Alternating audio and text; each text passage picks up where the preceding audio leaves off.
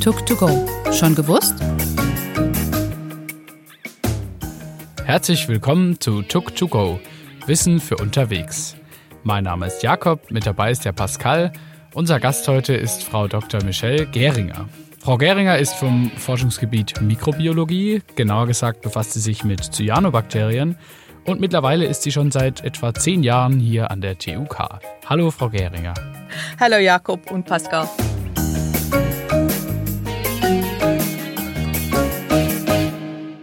Ja, Sie sind schon ganz schön durch die Welt gereist.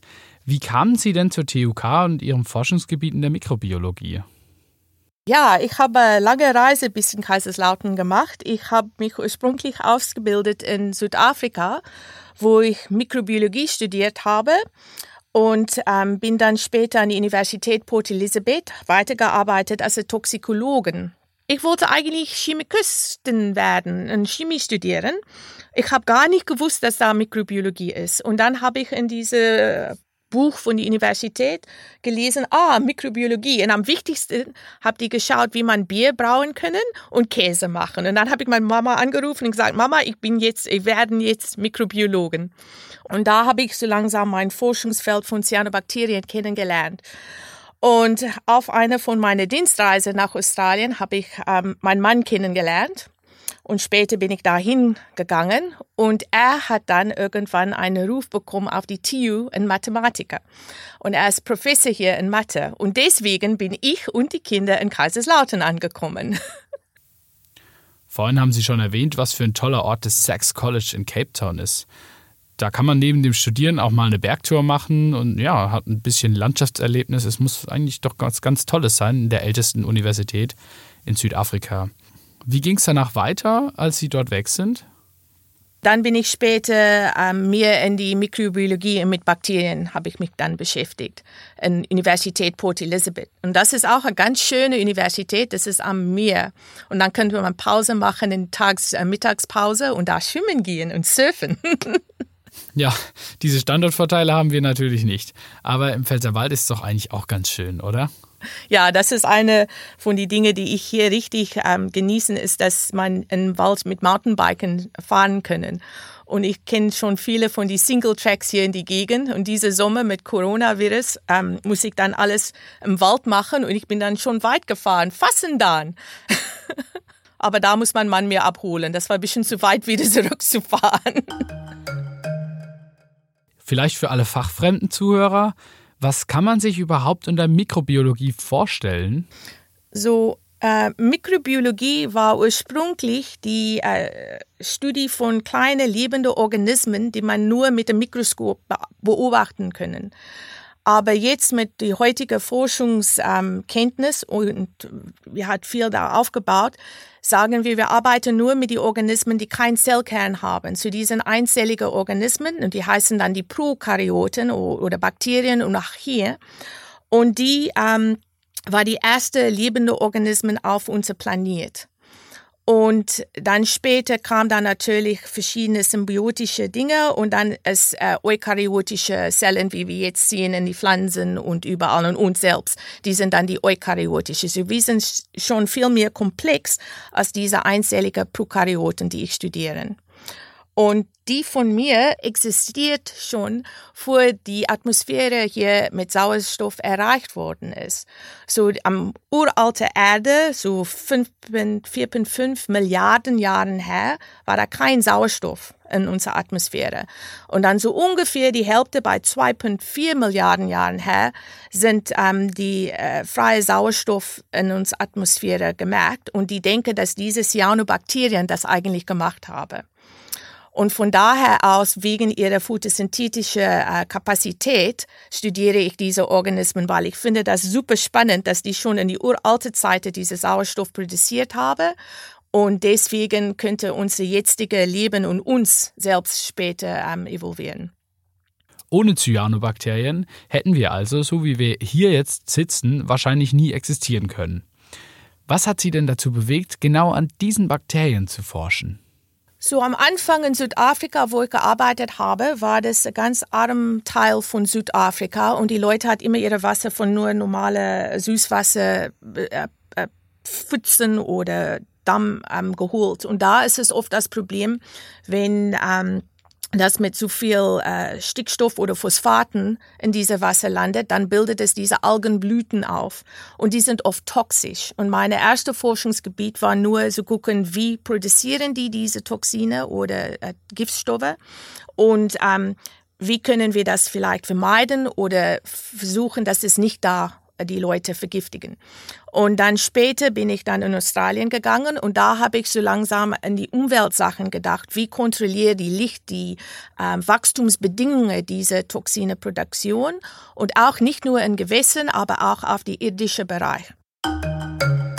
Was ist das? Ja, Frau Geringer, Sie sind ja Leiterin der Forschungsgruppe Geo- und Umweltmikrobiologie und in Ihrem Labor gibt es ja wirklich super viel zu entdecken. Also wir sehen ja da große Apparate, kleine Instrumente und da drüben sehen wir jetzt, ich sag's mal in Anführungszeichen, eine Art Kühlschrank. Und Sie haben uns vorher erklärt, dass Sie im Inneren dieses Kühlschranks verschiedene Luftbedingungen darstellen können, um letztendlich die, die Wirkung der Cyanobakterien messen zu können. Wie funktioniert das praktisch? Diese Wachstumskammer ist super ausgerichtet, dass wir jede Variante ähm, in die Umweltbedingungen von den Organismen verändern können. Und was immer wichtig ist in wissenschaftlicher Forschung, ist, man muss immer die Kontrolle beibehalten. So jetzt wissen wir, dass wir die gleichen Experimente in beide Kammern laufen lassen können, aber die eine ist die Temperatur höher, die ähm, Humidität, da ist mehr Wasser im Luft oder dass das Lichtstärke ist, hat sich verändert. Und natürlich für Licht ist ganz wichtig, wenn man photosynthetische Organismen studieren, weil wie mehr Licht da ist, wie mehr CO2 können die fixieren, aber die können auch dann gebleicht werden und dann sterben die. Und genau mit diesem Kabinett können wir dann gucken, was in die Zukunft vielleicht mit dem ähm, Klimawandel passiert. Wenn da mehr CO2 im Luft ist, können wir eine Kammer einstellen, dass da mehr CO2 ist und gucken, ob das eine bessere Auswirkung habe oder negative Auswirkung habe auf unsere Cyanobakterien. Und genau hier studieren wir diese Cyanobakterien im terrestrischen Bereich, weil das ist kaum forciert worden unter Klimawandelbedingungen. Sind Sie da schon zu Ergebnissen gekommen, beziehungsweise? Ja, wir haben eigentlich ein Paper, die ähm, wir warten auf die finale Abhack. Und da haben wir eigentlich gemerkt, dass es weniger werden unter erhöhte CO2. Aber das ist noch nicht publiziert. so, wir warten mal ab. Ich melde mich. Ja, alles klar, sehr spannend auf jeden Fall. Wenn wir uns da ein bisschen weiter umgucken, da sehen wir noch einen Metalltank mit einem großen Glas, ziemlich abgesperrt. Und da sind so Metallstumpen, also ähm, Gummi, schwarze Gummistumpen dafür. Für was ist das denn gedacht? Das ist unser anaerobischer Wachstumskammer. Und hier können wir dann genau diese uralte Atmosphäre, wo da kein freier Sauerstoff war die Atmosphäre, simulieren. Und dann können wir gucken, wie diese gleichen Organismen unter sauerstofffreie Bedingungen reagieren und wachsen. Und dann können wir das vergleichen gegen die anderen zwei Kammern, die wir schon besprochen haben. Und zum Erheben der ganzen Forschungsergebnisse brauchen Sie natürlich auch entsprechende Apparaturen und Instrumente. Ja, genau. Und Sie haben uns eben erklärt, dass sich hierbei um eine Sauerstoffspritze handelt. Wir können dann mit diesen Messgeräten, diese Feinmessgeräte messen genau, wie viel Sauerstoff produziert werden. Und dann können wir ausrechnen, wie viel CO2 aufgenommen werden. Und dann hat man eine gute Idee von was eigentlich in dieser Zelle passiert. Stand der Dinge. Sie sind also gut ausgestattet, um noch mehr über die Cyanobakterien zu erfahren. Im Oktober hat sich jetzt ein neues Forschungsprojekt gebildet zwischen Ihnen, der TU Dresden und Wissenschaftlern der Hochschule in Kaiserslautern. Sie kennen sich doch aber schon früher, oder?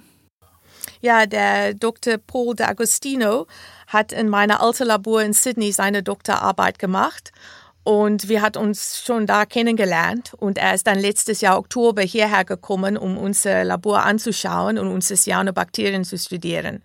Und da haben wir uns geeinigt, dass ähm, er dann einen großen Fort oder Antrag an die äh, JGI, the Joint Genome Institute in Amerika, ähm, vorlegt, dass wir dann diese Organismen äh, sequenzieren können, dass wir all diese genetische Datei äh, wissen, was genau in diesem äh, Stamm passiert. Was sind die Möglichkeiten? Was, Wie können die dann auf ihre Umweltbedingungen reagieren?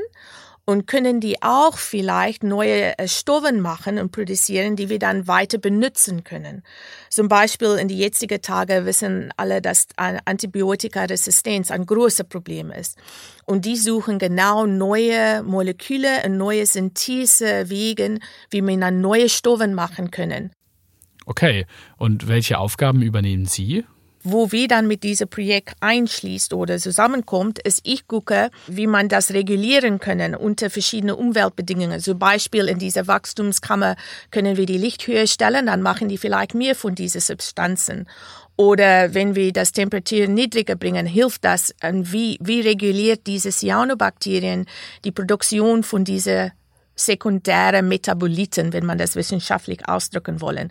Wie können wir das organisieren, dass wir das die Maximum von diesen Zellen bekommen? Der Antrag war erfolgreich und Sie haben einen Sequencing Grant erhalten. Wie muss man sich das vorstellen? Sie sequenzieren? Nein, die sequenzieren das auch. Ich muss nur die, diese genetische Material zu die Leute da schicken. Und dann machen die das alles weiter. Das ist super. Ich kann da im Fernsehen gucken und ein Jahr später bringen die dann alles zu mir. Ja, das ist schon entspannt. Ja, am Anfang war es schwierig, aber jetzt ist es einfach. Wir müssen nur diese Genomsachen aus, ähm, die DNA isolieren und weiterschicken. Und wir haben dann so ungefähr elf Stämme, die wir hier bei uns machen. Ähm, da sind in die Hochschule Kaiserslautern, machen die dann auch so 15 Organismen. Und die TU ähm, Dresden holt sich dann Stämme von äh, Spanien, von einer Gruppe in Madrid. Und die sequenziert dann diese fast elf Stämme auch. So das ist schon hier fast 45, denke ich, die wir jetzt neu in dieses Cyanobakterie genetische Baum einbauen können. FAQ.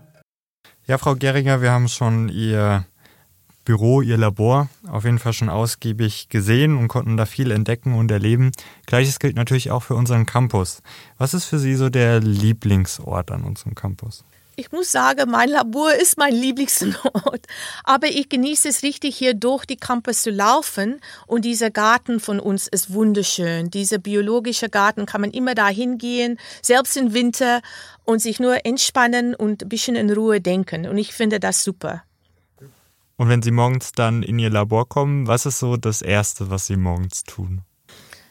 Ja, da könnte ich mich nicht so gut entscheiden, ob es zuerst Computer an ist oder zuerst die Kaffeemaschine, aber so gleichzeitig beide, denke ich. Ja, für viele Studenten wahrscheinlich genau dieselbe Antwort. Sie haben uns ja auch schon erzählt, dass Sie sehr gerne Mountainbike fahren. Was tut denn eine Mikrobiologin, wenn sie keine Mikrobiologin ist? Oh, ich gehe gern schwimmen und ich habe einen super Garten, wo ich dann auch versuche, meine Cyanobakterien in der Erde wachsen lassen. Aber hier ist es ein bisschen kalt oft. Um, und ich liebe das Meer. Und das, muss ich sagen, ist mir schwierig von Kapstadt, Port Elizabeth, Sydney, dann hierher. Ich kann nicht schnorkeln gehen, ich kann nicht surfen. Aber ich gehe gern auch in Gelsersburg und da habe ich ein Stand-up-Paddleboard. Und das ist mein neuer Lieblingshobby. Denken Sie mal zurück an Ihre Studienzeit in Südafrika. Was würden Sie Ihrem erste Ich raten? Ich wollte, dass die Studenten, die hier anfangen, gern begeistert werden, dass sie nicht auf eine Richtung so früh eingespannt werden, dass sie versucht, alles zu erleben und verschiedene Richtungen zu gucken, weil nur wenn man diese Grundlage auf einen ganz breiten Bereich aufbauen, kann man dann weiter in eine kleine, genaue ähm, Forschungsrichtung gehen. Aber das hilft immer, wenn man eine solide Grundlage habe. Und das finde ich, kann man hier machen. Die hat richtig gute Grundkurse und dass man immer im Labor arbeiten können und praktisch was machen, ist super. Das fehlt in viele Universitäten in anderen Ländern im Welt, aber hier kann man noch praktisch viel machen. Und wenn Leute jetzt bei Ihnen im Labor anfangen zu arbeiten, mit was können Sie die so üblicherweise begeistern?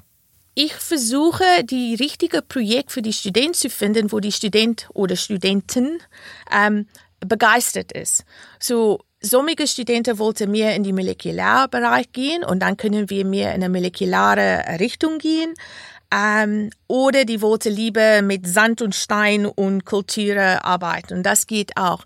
Aber am wichtigsten ist, dass die eine gute Frage haben, wohin will ich jetzt gehen? Was, ich wollte nicht nur hier spielen, ich wollte eine Frage beantworten. Und bei mir ist es jetzt so wichtig, dass wir mehr um die Umweltforschung machen und gucken, was die, äh, die nächsten 20 Jahre für diese Bedingungen für die Pflanzen und auch meine Cyanobakterien hat, dass ich richtig in die Richtung mehr mich fokussieren. Aber da sind so viele Varianten. Man kann gucken, was die Einfluss ist von zu viel Dünger auf diese Organismen.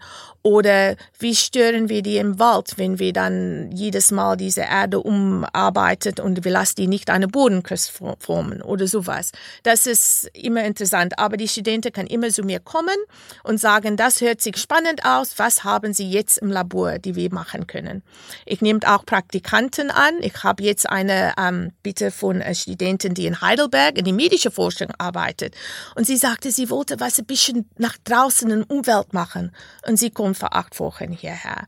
Wir haben auch jetzt ähm, internationale Studenten, die ihre Masterarbeit bei uns machen. Ähm, ich nehme alle mit und wir fangen an, wo die einsteigen wollen und wir arbeiten dann weiter.